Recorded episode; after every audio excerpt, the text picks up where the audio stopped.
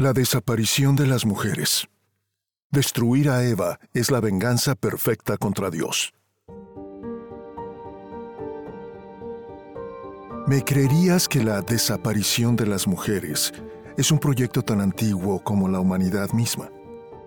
En el canto 9 de El Paraíso Perdido, John Milton describe con lírica y lúcida belleza cómo el ángel Lucifer, o Satanás, que acaba de ser expulsado de los cielos, cae a la tierra, y al contemplar la belleza incomparable de Eva paseando en el jardín del Edén, decide vengar en ella su fracaso.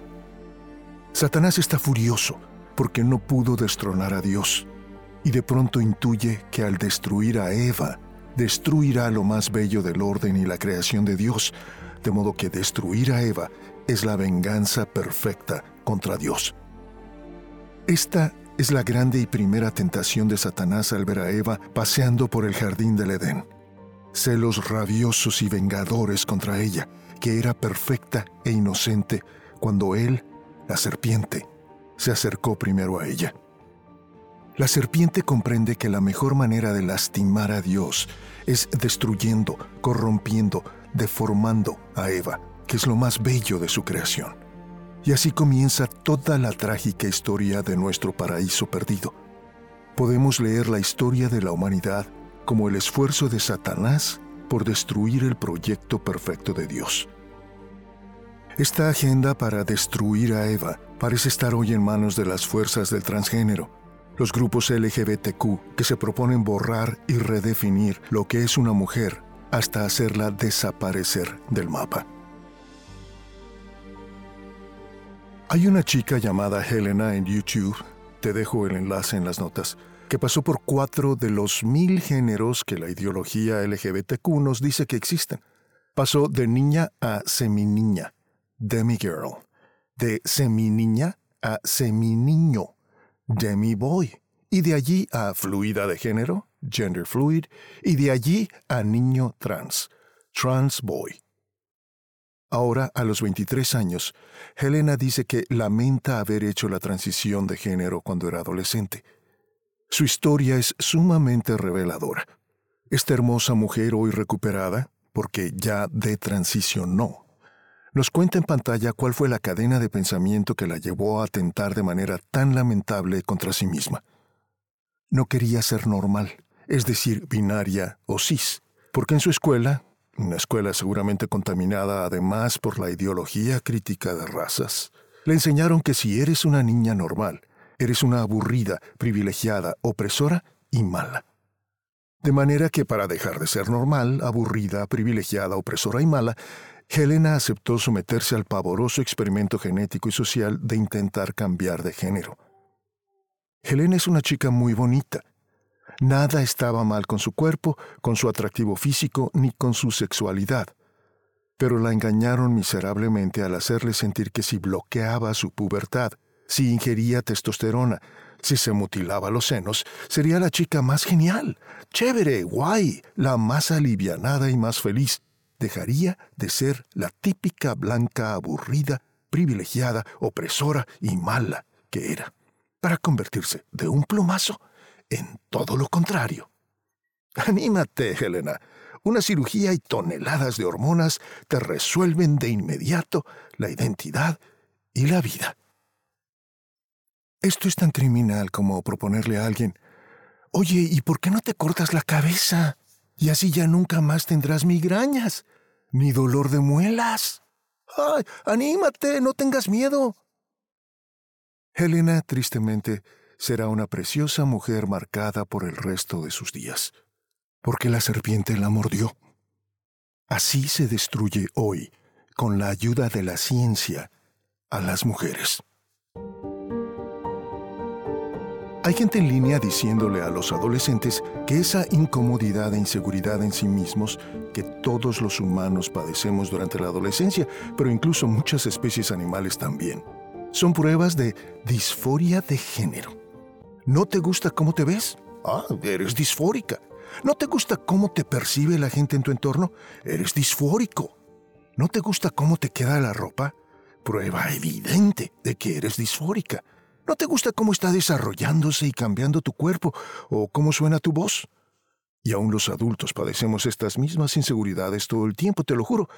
Pero todo esto es clara evidencia de disforia de género y podemos resolverla para siempre con hormonas y cirugías. Quien recomienda algo así está explotando inmoralmente, inmoralmente, ese momento de inseguridad que todos atravesamos como adolescentes para estimularnos a hacer cambios y tomar decisiones que nos dejarán varados en la ladera equivocada del río de la vida por el resto de nuestros días. Esta es la serpiente ejecutando su venganza contra Dios.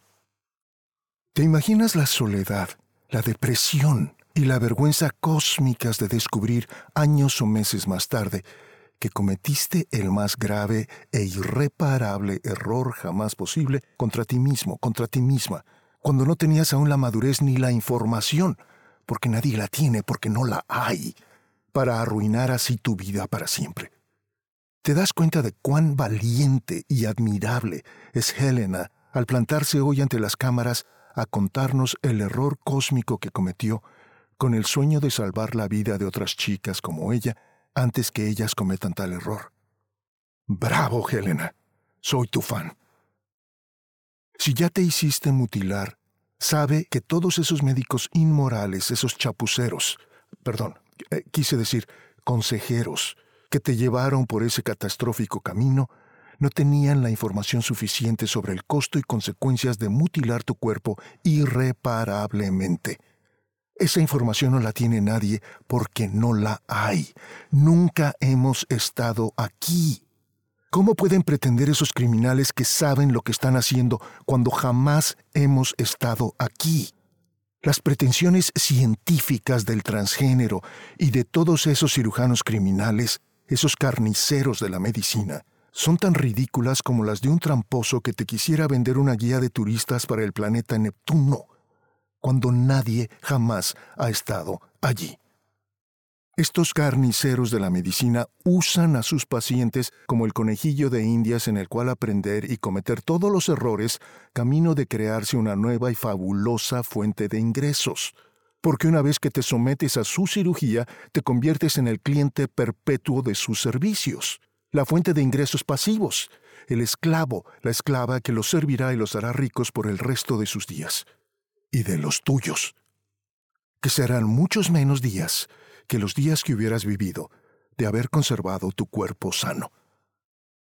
Despierta, que la serpiente te quiere morder.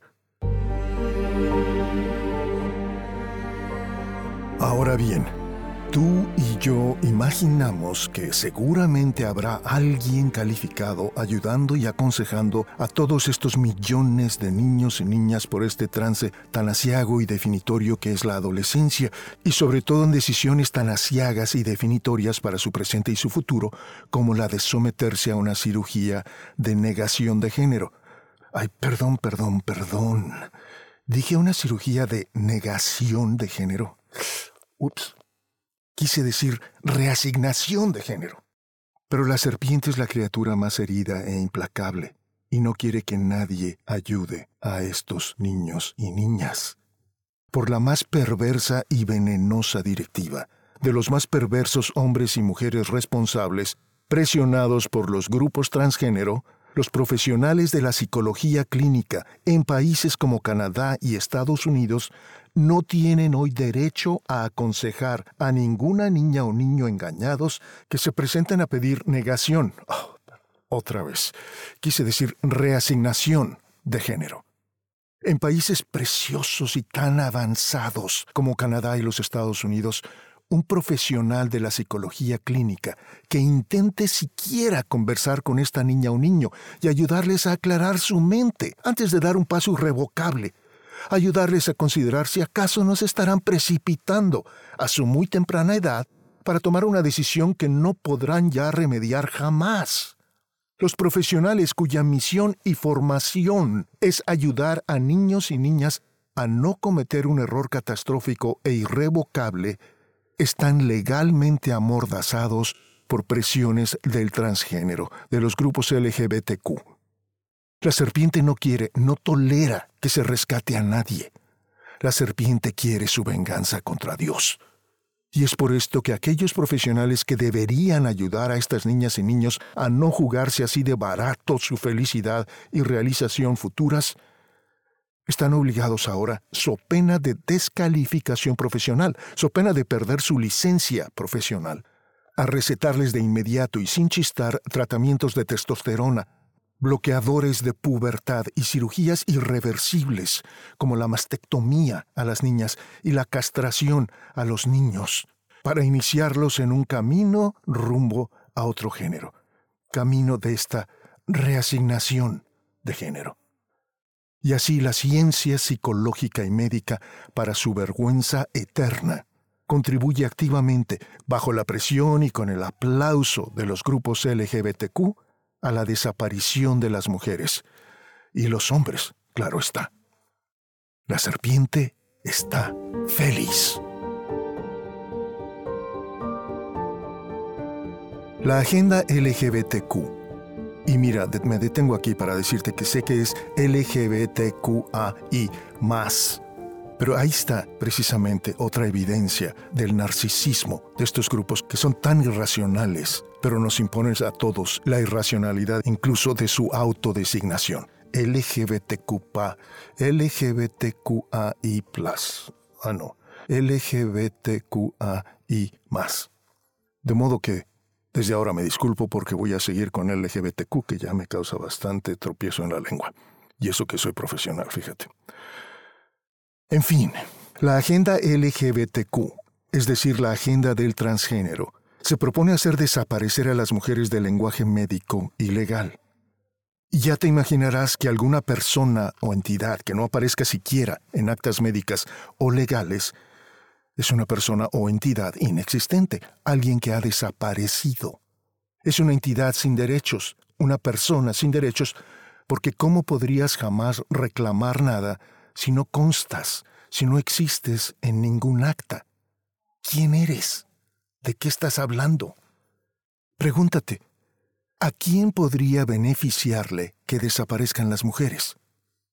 Ciertamente no a las mujeres ni a los hombres, pero sí a los grupos LGBTQ. Increíble y escandalosamente, apenas a mediados de 2022, una nación tan culta, hermosa y admirable como Irlanda, una nación que le ha dado al mundo titanes de la talla de San Patricio, James Joyce, Samuel Beckett, Oscar Wilde, William Butler Yeats, Seamus Heaney y U2. Promovió un documento que pretendía reforzar la igualdad en el sitio de trabajo y para lograrlo, para reforzar la igualdad en el sitio de trabajo, eliminaba a las mujeres al eliminar sistemáticamente las palabras mujer, señora, madre e hija, como si estos fueran términos vergonzosos o discriminatorios, al tiempo que este torcido documento establecía el privilegio de los hombres trans de tomarse un descanso de maternidad para amamantar a sus bebés. ¿Qué? Barájamela más despacio. Es decir, y aquí está la lógica aplastante del transgénero. Solo aquellas mujeres que abominaron tanto de ser mujeres, que se metieron al laberinto de tratar cada día del resto de sus vidas de convertirse en hombres, pero como son real y naturalmente mujeres, pudieron, milagrosamente, dar a luz. Solo ellas, ellos, ella y ellos, ellas, ellos, ellas y ellos, tienen derecho a tomarse un descanso en la jornada laboral para amamantar a sus bebés. Pero este derecho, que se garantiza para aquellas mujeres que abominen tanto de ser mujeres que ahora se declaran hombres, no existe para madres ni mujeres que se identifican como mujeres, porque el documento se encarga de que las mujeres ya no existan. Pero sí es un derecho inalienable para los hombres trans, aquellas mujeres que aborrecieron tanto de ser mujeres que se hicieron mutilar para tratar de convertirse en hombres. O sea que solo quien deteste ser mujer merece los derechos elementales de una mujer. ¡Bravo! Ah, las maromas que tenemos que dar para satisfacer el narcisismo de los activistas LGBTQ y su transgénero. Y para su vergüenza eterna, gracias a haber confiado en líderes como Nicola Sturgeon, Otra nación tan hermosa y admirable como Escocia también se lanzó y aún más frenéticamente, gracias a Nicola, por el mismo camino hacia la muerte, sintiéndose muy ufana y muy moderna e inclusiva al hacerlo. Déjame ahondar un poquito más. El objetivo del citado documento en Irlanda es eliminar de las leyes y actas de maternidad toda mención a la mujer. Imagínate un proyecto de ley que sustituye las palabras mujer, madre y niña en todas las cláusulas sobre el parto y la lactancia. ¿Cómo? Imagínate, en un acta de nacimiento no puedes usar las palabras madre ni niña porque estos términos ofenden y excluyen a los chicos LGBTQ. De modo que un médico u oficial no puede escribir algo así como el nombre de la madre de la bebita que nació es porque eso es cruel y discriminatorio, gritan los grupos LGBTQ. Entonces tenemos que decir algo tan tortuoso y ofensivo como el nombre de la persona que dio a luz a la persona con útero es Cáspita. Ni siquiera a George Orwell, en los momentos más macabros de su novela 1984, se le ocurrió algo tan mezquino y tan negro. Pero no acaban allí las exigencias del transgénero. Al mismo tiempo que hace desaparecer los conceptos de madre, mujer o hija, y esto en actas de nacimiento, en documentos de maternidad. El proyecto de ley consagra los derechos de los hombres trans a amamantar a sus bebés en horas de trabajo. ¿Entiendes esto?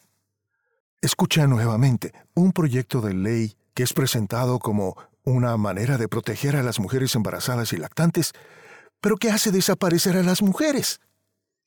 ¿Y quiénes son entonces las embarazadas y lactantes, sino las mujeres? Ah, pero las mujeres ofenden a los hombres trans, que realmente ya sabemos son mujeres que detestan ser mujeres, haber nacido mujeres. De modo que la agenda LGBTQ bajo cuya influencia y directiva se redactan leyes y proyectos de ley tan criminales como este, quiere hacer desaparecer a las mujeres. Estoy seguro que la serpiente se siente muy feliz.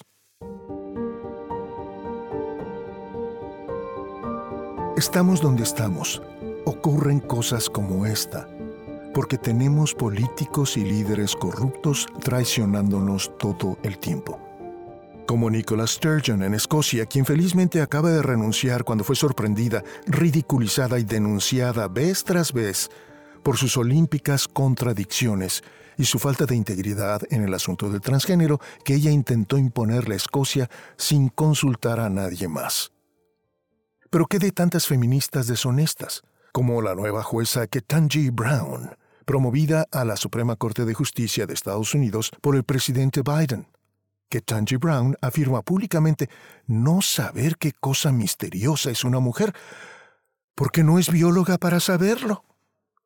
Una mujer que tiene ahora el poder de dirimir, proclamar y explicarle la ley a toda una nación inteligente y dignamente poderosa, no sabe, o más bien, no tiene la integridad para decir qué es una mujer, porque no vaya a ofender a los grupos LGBTQ. Qué bajo hemos caído. Hay todo un documental asombroso e inquietante en que un productor de cine llamado Mark Walsh va por universidades e instituciones americanas preguntándole a 100 mujeres y hombres ¿qué es una mujer? Las respuestas y evasivas a esta simple pregunta ¿qué es una mujer? Son macabras y sumamente preocupantes para la causa de las mujeres. No te lo pierdas, está en YouTube. Te dejo el enlace en las notas. Jane K. Rowling, la brillantísima creadora de Harry Potter y de la serie de las bestias extraordinarias, ha sido repudiada, insultada y bloqueada por las fuerzas del transgénero por el crimen de negarse a aceptar que, como quieren los agentes del transgénero, una mujer sea definida solo como una persona que menstrua. ¿Cómo? ¿Por qué? nos preguntamos. Porque a los transicionistas esas mujeres que ahora se declaran hombres trans, les ofendería mucho que luego de tantísimos esfuerzos por convertirse en hombres, las declaren mujeres en algún documento por accidente algún día muy remoto en que puedan llegar a dar a luz, cosa que tampoco les interesa mucho. De modo que ahora, para no ofender sin procurarlo sus finas sensibilidades, todos y todas debemos abandonar el uso de las palabras que identifican a las mujeres como mujeres.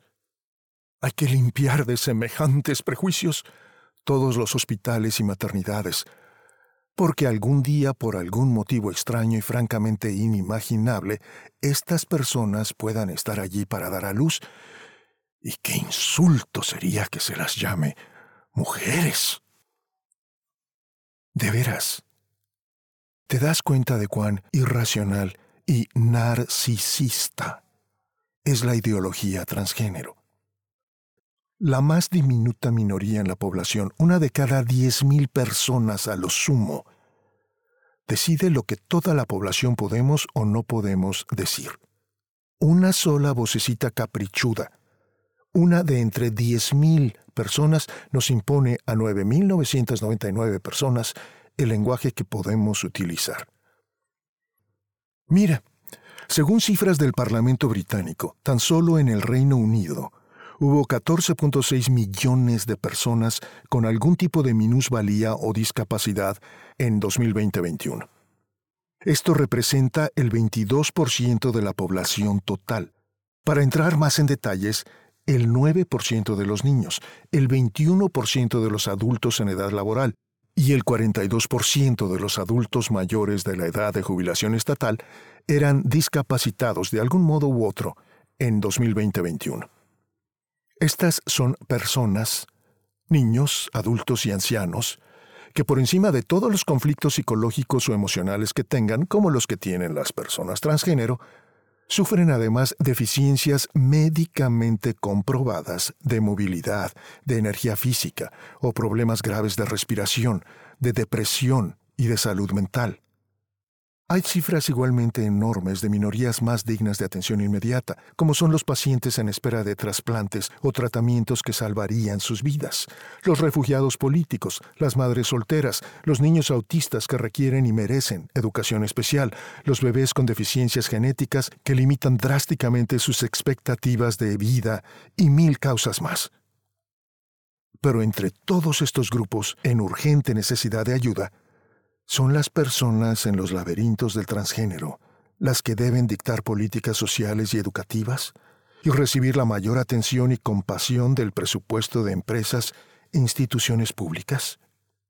Una de cada 22 personas en el Reino Unido tiene discapacidades médicas comprobadas. Uno de cada nueve niños es discapacitado de una manera u otra. Pero a quienes debemos atender urgentemente son el uno de cada diez mil que dice que nació en el cuerpo equivocado. Si aceptamos las consignas del transgénero de la agenda LGTBQ, contribuiremos a hacer desaparecer a las mujeres del lenguaje y las ideas. Y una vez que las mujeres desaparecen del lenguaje y las ideas, el mundo entero se va al traste.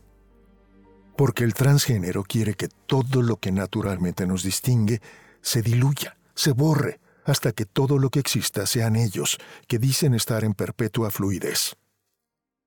Solo el mar está en perpetua fluidez. Pídele a las montañas que dejen de ser montañas para hacerse fluidas como el mar. Y ya verás con qué mundo plano, flaco y lodoso acabas.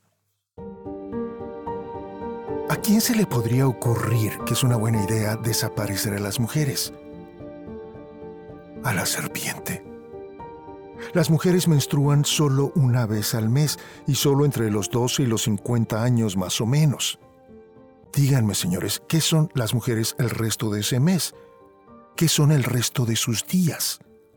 Si las describimos, las caracterizamos como personas que menstruan, las hacemos desaparecer el resto del mes, el resto de sus vidas.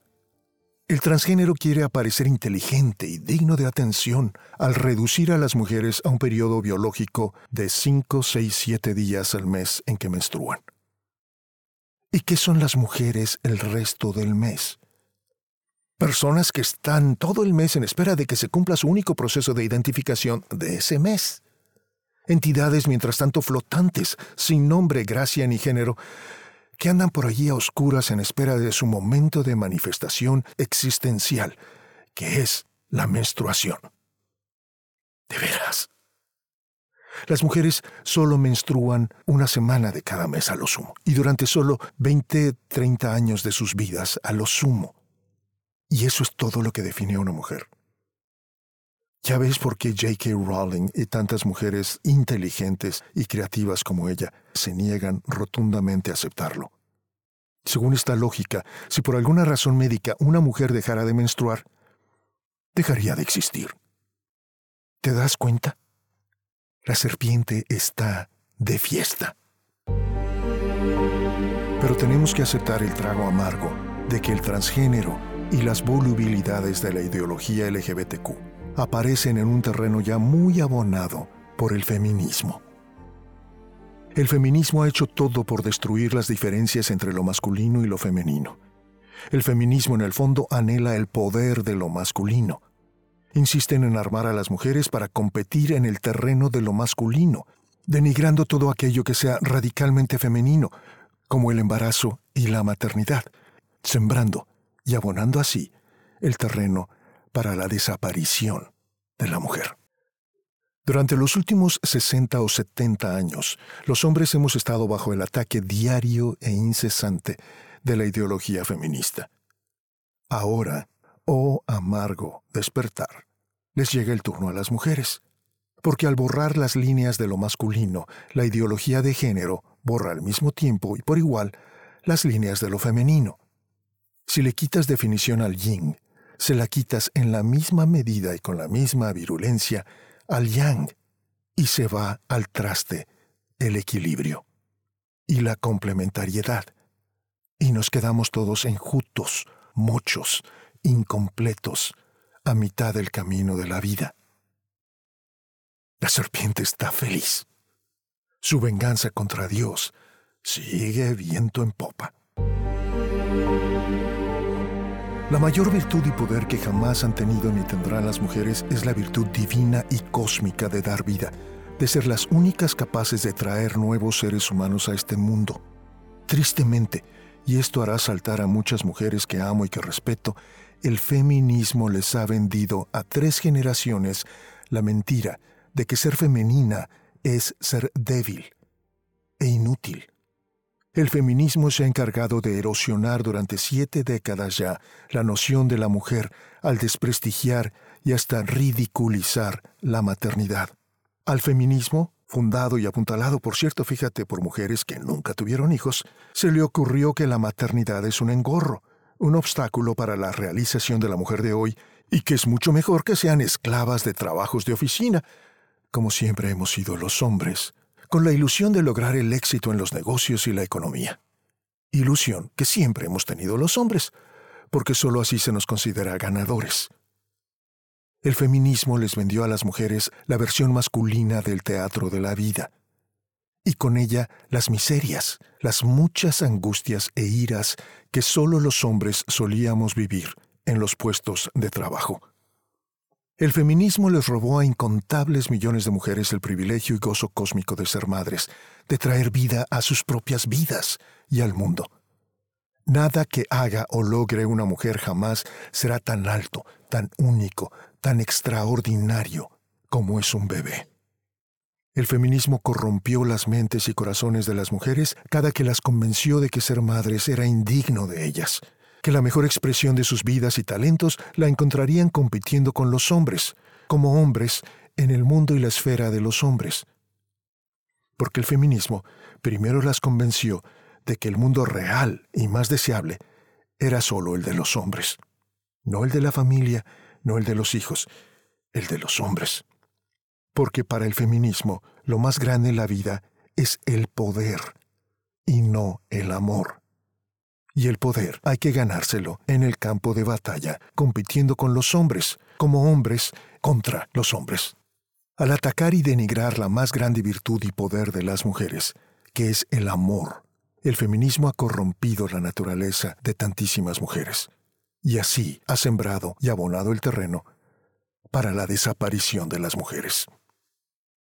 Hoy la ideología LGBTQ, la ideología del transgénero, hace creer a incontables niñas que mutilando sus cuerpos para ser hombres serán más realizadas y felices, más inmediatamente hábiles de cumplir los sueños masculinos, los sueños machos del feminismo radical. Y así desaparecen niñas y mujeres, porque el debilitamiento de aquello que es lo más femenino, lo más poderoso en lo femenino, solo puede contribuir a la desaparición de las mujeres. Otra manera más de desaparecer a las mujeres es la inclusión de atletas transgénero en competencias deportivas. Así como ninguna persona que nació hombre será jamás mujer, porque los cromosomas en cada una de nuestras células no van a cambiar jamás. No importa cuántas cirugías o cuántas toneladas de hormonas consumamos, ningún atleta que nació hombre será jamás mujer. Ah, pero atletas mediocres que nunca lograron destacar entre los hombres, ahora son grandes campeones entre las mujeres. ¡Bravo! Que les den una medalla por valientes. El feminismo abrió el paso para este ataque al insistir en que hombres y mujeres somos iguales y aún más que las mujeres pueden hacerlo todo tan bien o mejor que los hombres. A quien defiende la noción de que el género es fluido, le interesa borrar los límites que lo definen, desplazar a los dos sexos naturales y reemplazarlos con un catálogo prácticamente infinito de nuevas opciones de géneros fluidos. Ver a atletas mentirosos y mediocres compitiendo y ganando medallas entre las mujeres es un insulto para las mujeres y para todos nosotros. Que las grandes asociaciones y organizaciones deportivas consideren siquiera por un minuto la inclusión de estos tramposos en eventos y competencias es seguramente bochornoso e injustificable. Es como permitir en nombre de la corrección política que un peso completo se mida contra un peso welter o medio. Hay por allí un meme muy divertido en Internet, búscalo, que tiene la foto de un motociclista rodeado de ciclistas y dice, motociclista que ahora se identifica como ciclista rompe los récords del ciclismo. Y a estos atletas transgéneros no solo no los debemos reconocer jamás como campeones, ni mucho menos como campeonas. Debemos recordar siempre que han ganado con trampa. No somos los hombres quienes más hemos atacado la feminidad. Han sido las feministas al enseñarle a las mujeres que su feminidad es su debilidad. Por desgracia, muchas mujeres colaboran cada día en su propia destrucción. Y si algún día pronto la ciencia lograra la reproducción sin mujeres, ese sería el fin de las mujeres y de la civilización, la completa destrucción de la mujer, el reemplazo total de la mujer y la caída total de la civilización. Renunciar a lo que es natural, lo que Dios planeó al crearnos, acarrea siempre las más graves consecuencias. Y es por eso que la serpiente está feliz cada que lo hacemos. Incontables escuelas en Europa y Estados Unidos están llenas de jóvenes que no saben explicar qué es una mujer o por qué alguien debería querer ser una mujer. Un número asombroso de chicas en edad preparatoria se identifican ahora como trans o no binarias. Los deportes femeninos están en el más grave peligro. La privacidad y la dignidad básica de las mujeres y las niñas son totalmente atropelladas cuando las cárceles, los vestidores y los baños de mujeres deben ser abiertos a todo el mundo porque esto es lo que exigen los grupos LGBTQ. Los úteros de las mujeres se alquilan como si fueran máquinas o gallinas de granjas industriales. Y el término mujer es en sí mismo ahora un concepto que quiere ser prohibido porque el transgénero dice que es discriminatorio. Hoy a las mujeres hay que llamarlas menstruadoras, gente con cervix, gente que da a luz. Y un estudio tras otro demuestra que hoy en día los jóvenes, hombres y mujeres, son más desgraciados, más propensos a la depresión y el suicidio que nunca. La serpiente está de fiesta. Tú sabes que los premios Brits, los Brit Awards, son el mayor acontecimiento del panorama musical británico, los Grammys de la Gran Bretaña. Con el narcisismo típico del transgénero, el cantante Sam Smith se había quejado un par de años atrás de haber sido excluido de los Brits porque ni la categoría masculina ni la femenina se aplicaban a él. Ay, pobrecito. A quien le gusta vestir ropa de mujer y utilizar pronombres de género neutro. Pues bien, en 2022, Para complacer a Sam Smith y a otros activistas transgénero, los Brits suprimieron las categorías de mejor artista masculino y mejor artista femenina y las fusionaron en una categoría neutra de mejor artista. Punto. ¿Y qué crees? En 2023, las mujeres simplemente desaparecieron de los Brits.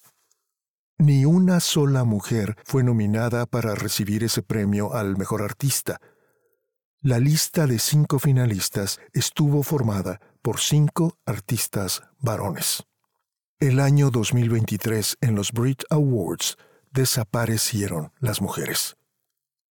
¿Nos estará diciendo la Academia de Votación que ninguna mujer merecía ser considerada seriamente para el premio?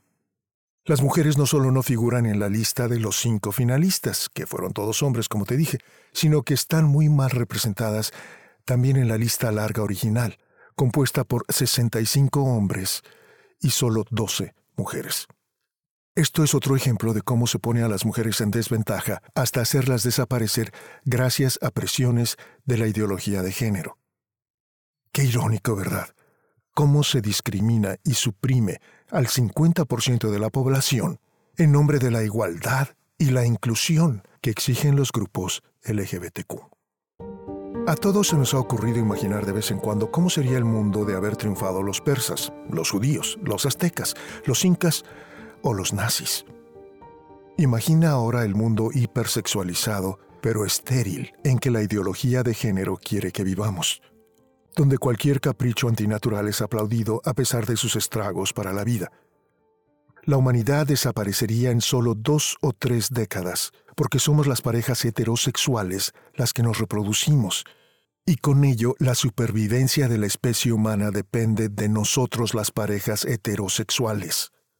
Imagina cualquier raza animal que deje de reproducirse porque haya caído en el engaño de que la actividad sexual es solo para recreación y esparcimiento. ¿Cuánto tiempo duraría viva esa especie? El tiempo que tarda en morir la presente generación, porque ya no habrá otra que la siga.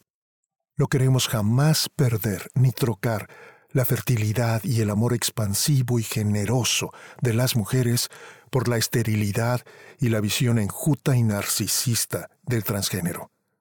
Con las mujeres tenemos sociedad, compañía, vida para el futuro. Con el transgénero, en cambio, se perfila que no tendremos sino soledad, insatisfacción y el narcisismo estéril de una generación que no podrá generar vida ni para sobrevivir el presente. Puede que ya sea demasiado tarde para recuperar el rumbo. Cada día somos testigos y víctimas de un esfuerzo extraordinario para silenciar y borrar a una mitad de la raza humana, y con ello, claro está, a la humanidad entera, tal y como ha querido siempre la serpiente, para vengarse de Dios en lo mejor de su creación. Todos tenemos el generoso, pero a menudo muy equivocado impulso de ser abiertos e inclusivos. Todos tenemos que dar marcha atrás, ahora o nunca. El problema de tener la mente muy abierta es que se nos escurre el cerebro por las orejas. No podemos dejar que el miedo, la irracionalidad nos paralicen cuando nos damos cuenta del engaño de que hemos sido víctimas. Tenemos que decir basta ya, basta como hicieron los mejores escoceses al oponerse y derrotar a Nicola Sturgeon al principio de 2023. El destino de nuestras escuelas, de nuestras familias y de nuestra civilización entera depende de ello. Como nos sugería el poeta John Milton al principio, destruir a Eva es la venganza perfecta de la serpiente contra Dios. Solo Satanás querría destruir a Eva, y así destruirnos a todos.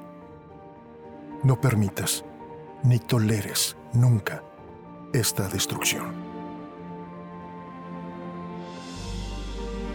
Gracias por escuchar. Soy Gabriel Porras, artista profesional de voz.